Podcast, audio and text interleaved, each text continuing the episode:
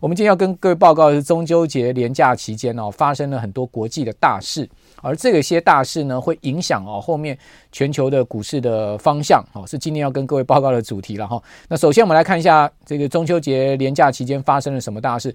呃，在上周四哈，这个呃美国的呃对不起，这个欧洲央行 ECB 啊，哦如市场所预期的呢，哦今年的第二次升息，而且呢比上次升息的力道更猛哈。上次的升息呢是五十个基点，就两码，哦这次直接升了。呃，这个三码哦，也就是说呢，呃，升了七十五个基点哈。那把这个呃，欧洲央行他们下面有三大利率哈，其中一个呢叫做存款机制利率呢，好，就一般我们讲的这个基准利率了哈，直接拉到了百分之零点七五。好，那上次升息呃两码哈，零点五个百分点呢是把利率拉到零了，好，就结束了负利率。那这一次的升息啊是呃一九九九年以来啊。哦等于说是二十多年以来哈，这个呃再次见到升息三码的情况。那升息之后呢，欧洲央行的总裁拉加德呢就讲说，未来啊，哦还会再继续升，但是升三码哈不会是常态了哈。他告诉市场就是说，大家先呃不要那么紧张，好说啊每一次都要升三码，升三码这样下去还得了啊？说最多呢，未来欧洲央行的这个利率调升的。呃，次数啊不会超过五次，但是呢，肯定会多过两次，也就后面还会再继续升息。那市场一般认为说呢，欧洲央行十月份的会议啊，可能会再升息。那升息的幅度呢，那仍然有可能会是再一次三嘛。那也就是说呢，欧洲央行有可能啊，把他们的这个终极利率目标定在一点七五了哈。现在这是市场的一个说法。好，另外美国联准会的终极目标呢，大概是四趴上下哈，这也是市场现在目前所预期的一个情况。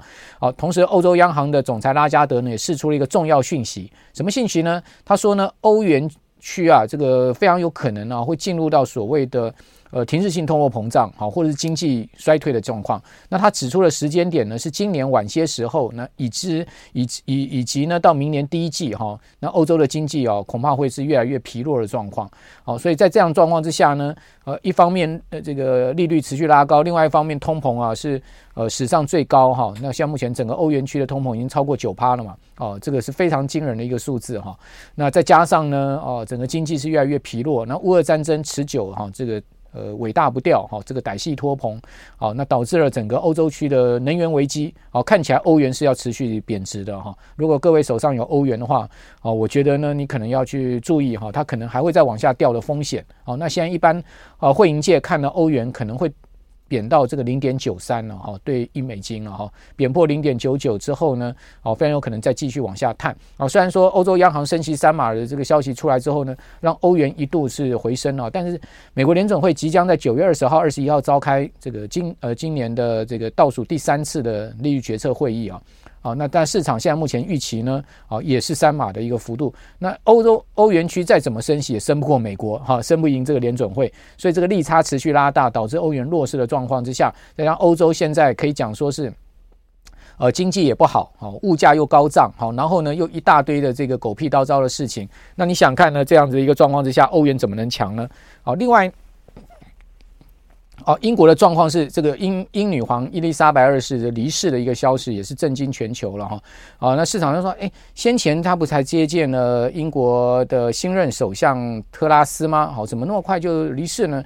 哦，实际上他的年纪也非常高了哈，九十六岁的这个高龄，他是英国啊在位最长的这个国，呃，这等于说是女王国王了哈。哦，这个没有人在位时间比他长。那他的儿子呢，查尔斯。王子呢，也是这个在位最长的储君了哈啊，这英女皇的戏的这个离世啊，是告诉我们这个一个时代的这个呃分界点哈。同时呢，英国现在目前的这个状况啊，面临的状况啊，非常的大啊，非常多啊。除了通膨啊，非常有可能会呃这个有人估计可能会到百分之二十哈。那另外这个罢工啊，能源危机的问题啦，哦，通货膨胀的问题啊，哈。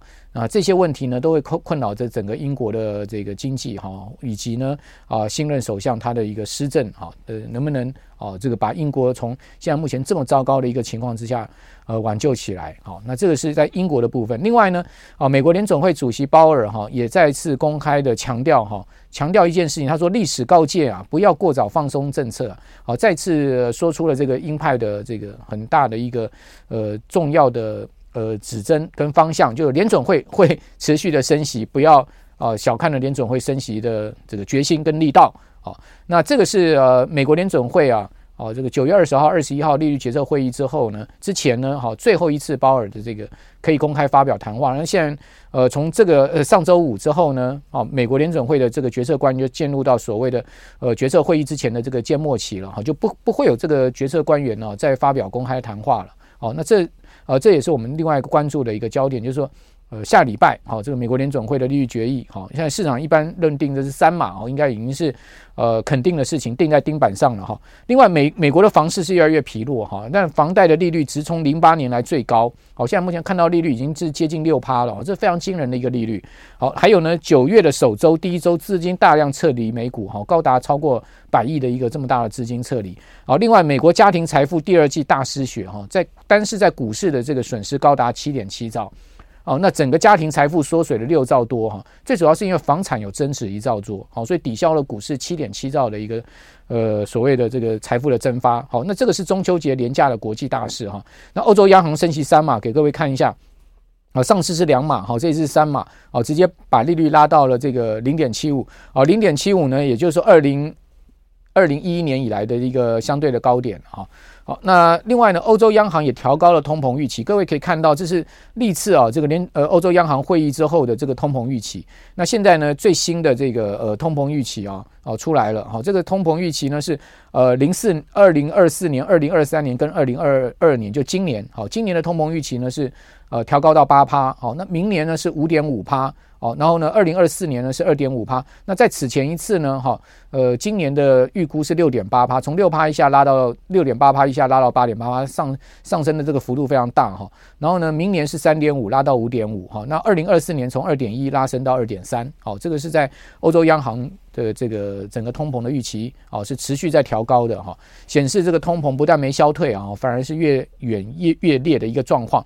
好，另外鲍尔谈话之后呢，哦，现在目前市场哦认定这个九月升息的几率已经升到百分之八十，换言之就是说联总会升息三嘛，应该已经是钉在钉板上一件事情。各位可以看到，哦，这个呃升息百分之五十的几率跟百分之百的几率，现在目前已经贴近。到百分之百的一个几率，那我们从呃 CME 的 Fed Watch 也可以看到哈，升息三码的几率呢高达百分之八十四，哦，就代表说呢市场的共识就是要这个呃拉升这个利率啊到三趴的一个情况，现在目前是二点二五到二点五嘛哈，所以直接拉到三。Percent 到三点二五，那年底呢？好，还有两次会议哈，会再各升这个呃两码跟一码哦，也就是说呢，会把利率拉到四趴哈，就今年底好，美国联邦基金利率看到百分之四的一个水准，那百分之四哈哦这样子一个水准呢，就自然会让整个。呃，房地产市场啊，感觉到很大的压力。为什么？因为这个大家买房子要借钱嘛，那借钱就是要跟银行贷款，那贷款就要看这个机动利率哈。那这个机动利率，各位可以看到啊，就持续的压抑美国民众购买房屋的意愿了哈。那现在美国看到最新的销销新屋销售是很明显的这个衰退哈。那看到这条呃绿色的呃黄色的线哈，就是新屋销售的。呃，这个年率哦，年率呢，它是最新一个月数字是衰退百分之三十了哈，这是非常呃大的一个衰退幅度哈。那代表说呢，大家在新屋上面已经没有动力可以去买新的房子了哈。那现在目前美国的这个新屋的中价位呢非常贵哈，四十四万美金。那四十四万美金啊，对很多我们朋友来讲哦，诶，这一千万出头台币啊，哦，好像这个房价很便宜啊。对，对美国来讲哦，全美平均四十四万美金这个中位数的呃新屋的房价是没看过的哈，是非常高的哈。各位可以看到这红色线啊，它是持续往上升，就代表美国的房价是持续在往上涨。哦，尽管销售不利，但是房价居高不下。哦，那这种情况呢，是一个很吊诡的状况。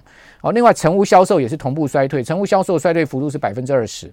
好，那成屋的这个中位数的房价是四十万，哦，所以呢，新屋是贵了这个大概四万块左右，哈，成屋是呃四十万，也是非常昂贵的，哈。各位看到，在二零一三年的时候，成屋的这个价格呢，才不到二十万，哦，那从二零一三年到呃今年十年的时间呢，这成屋价格涨了是足足超过一倍了，哈，代表美国老百姓能在这个房地产上面，哈，这个呃承受的这个房价的压呃那个能力是越来越低，哈。那如果各位上去美国这个房贷试算网去看哈，呃，我们用这个刚刚讲说新屋四十四万的这个价格，好，四十三万九千四百四十四块了哈。这个中价位去算三十年期的 fix 啊，就是固定利率，十五年期的 fix 固定利率，好，还有呢，呃，各位看到像 ARM 是这个就是所谓的呃这个呃机动式的利率了哈。我们一般这个台台台湾叫做那个呃。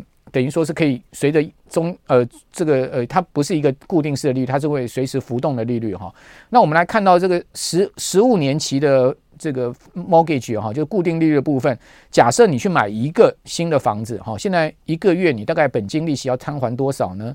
你本金利息要摊还三千五百块美金，好，这是相当大的一个负担哦。对美国老百姓来讲，那三十年期你都要负担两千六百二十六块钱美金。哦，这是一个相当大的负担哈，所以在这样状况之下呢，你说这个整个民间消费会有很大的动能吗？哦，恐怕也不至于了哈。就是说，这会被这个整个房地产市场啊吃掉很大一部分的这个所得的问题。好，那我们来看到这个房贷利率呢，哦，在最新的这个房贷网上面，三十年期跟十五年期的 fix 的 rate 好，各来到了五点三二跟六六趴了。哦，就持续在大幅的上升。那这个呃 mortgage 的上升呢，它反映的就是呃美国基准利率的往上调升。好，所以只要美国联准会持续升息的话，美国老百姓他要承受更高的这个房贷的利率。当然呢，现在市场就是说这个利率是机动的，它会上去也会下来。只要美国联准会停止升息，好，或者甚或降息，那这个利率就会往下掉。好，所以它是一个浮动的。然后另外我们可以看到，第二季美国家庭财富增发了超过这个六兆。好，就在这个。呃，粉红色的区间里面是美国今年股市的主跌段哈。那这一段时间呢，总共增呃财富损失了七点七兆哦，这个很大的一个财富损失啊。好，那这个是我们讲说这个是全球的哈。各位看到这个是全球的债券加股票市场哦，它的一个呃近年来它的一个总。总值的一个减损，那总值呢？年初的时候大概差不多在一百二十兆美金左右啊，跌到了最近啊，跌到了剩下不到一百兆美金啊，等于说全世界啊，这个呃这个股股债总值啊，从年初大概一百二十五兆啊，跌到现在大概是跌掉三十兆美金，好，这个是很大的一个资产的蒸发啊，那这种资产蒸发势必会对整个经济啊，包括消费带来长远的影响。好，那我们看到这些讯息面似乎都不是太好的一个讯息面。那您会问我说，那奇奇怪，软先，那股市在涨什么？好，所以我们所以我们下一个标题叫股市在利空中反弹。好，美国四大指数啊，其实在上周啊。哦，它是出现连涨三天的一个情况，就周四、呃周五、周四、周三连涨三天。四大指数呢，哦，这个四个交易日，因为上周美国股市有只有四个交易日，周一它是劳动节，好，所以没有休呃没有交易是休市。那这个四个交易日呢，总共四大指数涨幅呢介于二点六趴到四点七趴。二点六趴是涨幅最小的板块，就是道琼了。那涨最多的是费半指，涨了四点七趴。好，所以可以讲说是。呃，这个三周的连续跌势呢结束了，好，出现了一个这个三周跌势之后的一个反弹。那这三周跌势啊，它最主要是修正啊，好，六月中到八月中那一个两个月的上涨，好，那修正呃这一波上涨之后呢，三周好满足了之后呢，好，它可能会启动另外一波的上涨行情。我们认为这一波的上涨行情非常有可能会是美国其中选举前呢最后一波的上涨行情。好，包括台股也会跟着美股的节奏走。好，那台湾呢，也在十一月有这个重大选举。好，所以说应该会是这个选举前的最后一波的多头行情。那选后呢，我觉得政治面上面对股市的影响，哈，就会渐弱。好，就是说，呃，政治上面做多啊，各方面的这个力量哦渐弱。哈，那市场会更回归到。整个经济跟基本面上面，那另外全欧六百指数上周也是收小涨哈，尽管欧洲央行升息各方面的因素不利于股市哦，但是也是收小涨。另外，欧美国债殖率上周是持续上升了，美国十年期国债殖率全都升了十二个基点到三点三，两年期国债升到升到三点五六哦，甚至突破了这个二零零七年来的高点。好，所以国债呢哦还是在走空的一个状态，只是说呢，美国十年期国债殖率会不会跌破了三点五？哈，当时六月的一个高点哈。哦就是市场一个重要的观察方向。好，两年期国债殖率势必随着联准会的基准利率往上升的。哈，因为联准会如果年底呢利率来到四趴的话，但两年期国债殖率升到四趴也不意外了哈。但是两年期国债殖率升到四趴，不代表哈这个十年期国债殖率也会来到四趴。哦，甚或呢，它有可能连三点五趴都不会突破。哦，这是我们在呃整个过去呃看长短债好。伴随着这个联邦基金利率上面一个很重要的特征，就是当联准会升息的这个时间点，好，这个周期，两年期短债的它会随着这个基准利率往上走高，哦，走到一致的相对的位置。但是呢，这个长债十年期、三十年期，它会先走高，走高之后呢，它在两年期短债上升的过程中，它会形成是一个头部盘整的形态。好，那我们可以看到纳斯达克指数连涨三个交易日，已经回到季线之上，所以呢，这条季线非常重要。好，那美国股市啊，跟台股呢，我们就要看这条季线是不是能守住。好，因为现在目前呃纳斯达克季线已经呈现是一个上扬的角度了哈，所以是比较有利多方。跌破之后站回去是一个好事哈。那道指也站回了季线，那道指现在目前的季线也是走平往上升的。好，那至于说苹果是守住季线哦。哦，苹果股价相对这一波它回档的幅度也不小，哦，上升的这个波段也不小。那它守住季线，哦，各位可以看到指标现在目前呢都从低档翻扬向上，哦，所以从苹果这档美国最重要的股票来看的话，美股啊如果没有太大意外，应该会有一个波段涨势，好，应该会有一个波段涨势，而不是只是一个反弹。那苹果的季线是重要防线哈，苹果股价哈。呃，六月十六号跌到今年最低一百二十九块美金，涨到八月十号、十七号今年最高一百七十六块美金，总共涨四十七块美金，涨幅是三十六点四趴，涨得相当多，而且呢，几乎要创呃平了今年的最高点，就年初的时候，当时苹果股价在一百八十几块哈。几乎要去挑战这个最高点，但是呢，从八月十七号到八月九号，哈，它跌到一百五十二块美金，跌了二十四块，大概就跌掉了上涨的一半，哈。那跌幅呢是十三点六趴。那季线暂时守住，那苹果能不能守住季线是美股重要多空指标哦。所以我现在跟各位报告就是说，我们在看美股的话，其实你看个股，你就可以看苹果哦，它这档股票能不能守住季线。台股也是一样，台股现在目前的月季线在大盘的部分哈，在一万五千点的一个整数关卡这个地方，所以也就是说，大盘如果能突破一万五，再继续往上的话，就有机会挑战前高的一万五千五百点那时候那边的位置。但是如果来到一万五这个整数关卡，它没有办法站上，好，同时呢也没有站回，也没有办法站回月季线的话，就代表它是一个弱势的结构反弹，哦，所以这是现在目前我个人这个初步的定位。那至于说美股的看法是这样子哈。美股中长空形态没有改变了哈，就是说整个基本面、宏观面上仍然是不好。我们对于这个中长线的这个呃这个熊市结构没有看看法没有改变哈。但是经过三周的下跌之后呢，反弹是属于这个跌升的超卖反弹。好，这个必就像我之前最近这几个礼拜一直在我们的直播里跟各位讲说呢，中线上面我们也不用太悲观。为什么？我们其实看到下跌是应该要看到机会的。看到上涨，我们是要看到风险，就是反市场操作的一个策略才会是在这一个所谓现在目前呃这个阶段的赢家。因为呢，今年上半年的大跌哦，一路空头呢，那时候我们一路提醒大家提高现金部位，反倒在这个地方，我们建议大家可以在这个区间操作策略，好取代所谓的提高现金部位这种思维。好，这个就是我们在。整个操作面上、结构面上面的这个看法哈，那总经面上面空方因子没有去除哈，这个是事实。那有利面上是什么呢？美股已经三个月没有破底，这也是事实。三个月没有破底，就代表它中期底部已经形成，好，就是说在六月中的中期底部形成。那台股七月十二号以来的这个一万四千点也没有破过，就代表台股也是有在形成中期底部的可能。那不利是什么呢？资金仍然持续外流，债市空头趋势还没有改变，所以有利有有不利。所以呢，现在市场是寄望经济要软着陆，有没有可能软着陆呢？当然有这样的一个可能。哦，这我等下要跟各位报告。哦，但不见得一定可以软着陆。那或者说一个温和衰退。哦，那股市是不是还还会再破底？就要看后面整个经济衰退的情情况。好，那那通膨回降见顶的几率，现在目前看到应该已经是大的哈。中线上面超卖之后有反弹的空间，但八月高点。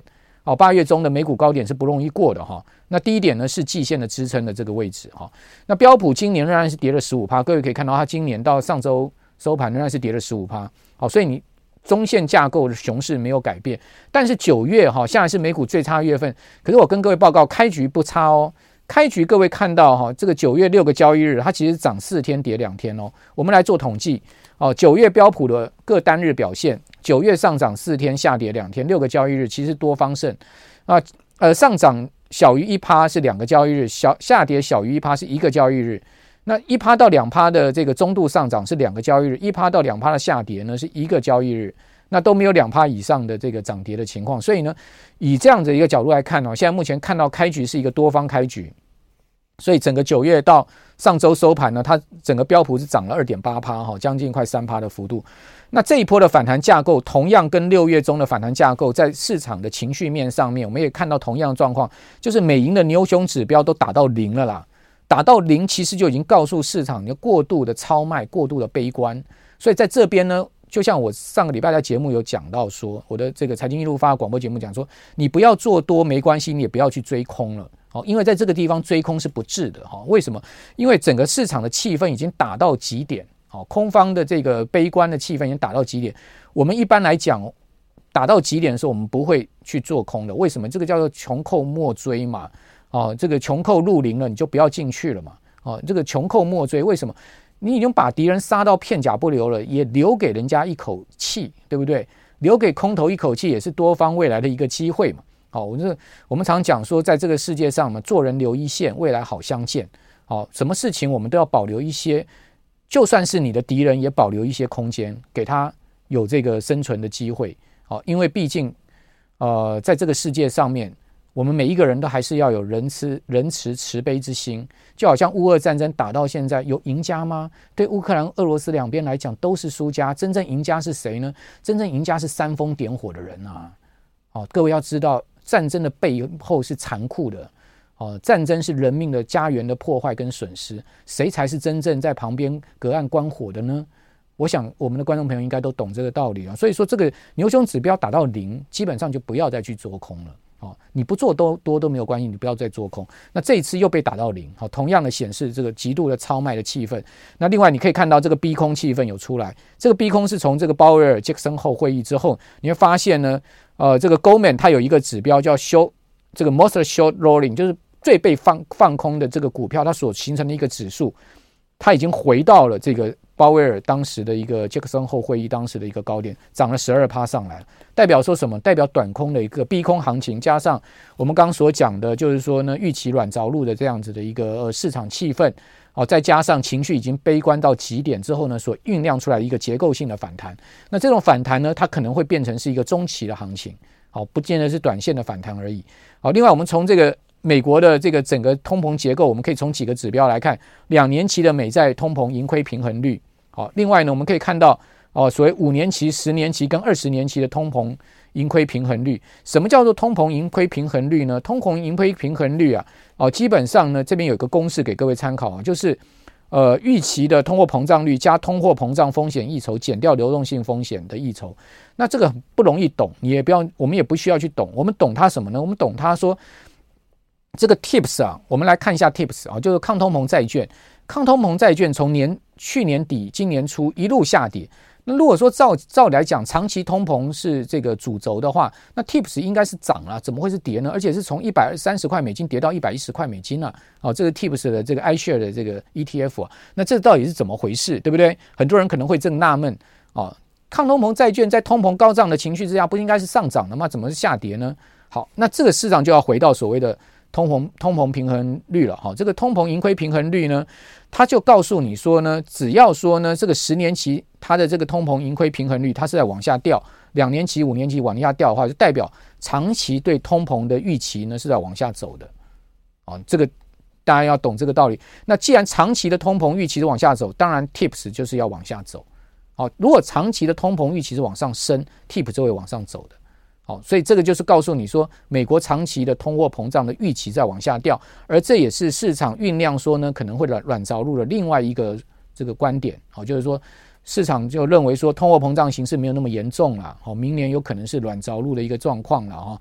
好，那呃，在什么样情况下去买 TIPS 呢？哦，只要市场预期啊，长期的通膨如果以十年期来讲啊，它是超过二点四以上的话，那你买 TIPS 它就要往上升，TIPS 会涨。但是如果说呢，预期长期的通膨是在二点四以下，你这边去买 TIPS，它就要跌了啊。所以说现在目前是这个往下持续跌的一个状况。所以你可以看到这个十年期的通膨平衡盈亏率呢，今年以来将转负的百分之零点一八了哈。你可以看到 TIPS 是一路往下的哈。好，那这有就已经证明了，就我们跟各位报告说，从交易面也可以看到通膨长期结构是要转折的哈。那 CRB 指数也很明显的告诉各位，从高点已经出现了一个呃头部的形态了哈。那另外，波罗的海干散货运价指数 BDI 也是更更是明显的一个所谓的呃大头部的一个形态哈，或者说一个这个高点不可能再突破的一个形态了哈。好，所以从种种的这个呃指标迹象来看。好，那这个礼拜二，美国要公布出来最新的 CPI，这个 CPI 现在目前看到的数字呢，我个人看到数字给各位参考哈，市场预估是八点一了哈，那上个月是八点五哈，那月比是下滑零点一趴，前值呢就前一个月是零增长，月比核心 CPI 是六点一，好，那上个月是五点九，所以核心 CPI 会略微往上。那月比增长是零点三趴，前一个月呢，核心 CPI 月比是零增长，好，所以呢，从整体 CPI 看起来是会往下掉，但是从核心的部分，扣掉能源这些啊、呃，这个所谓非非核心的这个 C 呃物价，基本上物价仍然是持续，还是一个结构性的问题，好，这个结构性问题也是联准会现在目前它要极力去扑灭的一个问题，好，所以呃，最后做一个结论，中线行情、短线、中线行情呢，看区间。哦，短线看上，中线看区间，哦，长线的行情仍然是看熊市结构没有改变。哦，那熊市结构什么时候可以改变呢？最重要，你就要去看什么？你要去看那个呃整个通膨的情况。哦，那呃通膨的情况能不能符合市场预期，持续大幅快速的消退？哦，对这个美国经济的杀伤力呢，呃减少。哦，那这个对于美国股市来讲，才是一个中线的重点。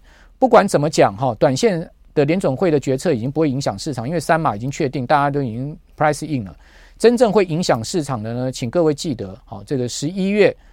十二呃十月的第二个礼拜到十一月，这是一个很重要的一个时间。为什么美国的财报会在十月的第二周开始发布？台湾的上市公司呢也会在同时开始开法说会啦，等等哈，一直到十一月十四号，所有上市公司都要把第三季季报公布。那时候才是这个市场真正大考验的开始了哈，因为那时候呢，呃，会出现了另外一波哦，就是所谓的估值的调整。好，我个人认为说，如果你要看空方行情的话，你可以看那段时间。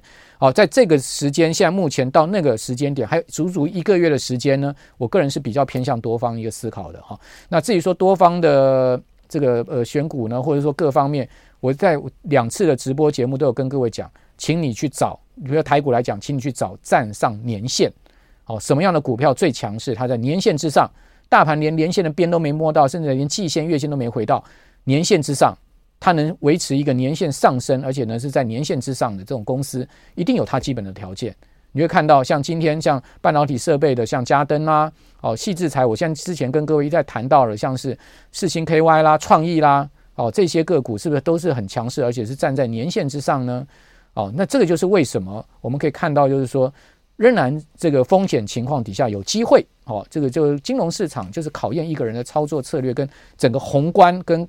呃，市场的一个前端前瞻的看法。那当然，我自己个人具备一点这样的基础，然后以后有时时时间，我们每个礼拜一，或者说甚或在我五点到七点的广播节目里面，我都会跟各位听众朋友、观众朋友大家来共同的探讨。好，那我是阮木华，谢谢大家看今天的直播，我们下次再见，拜拜。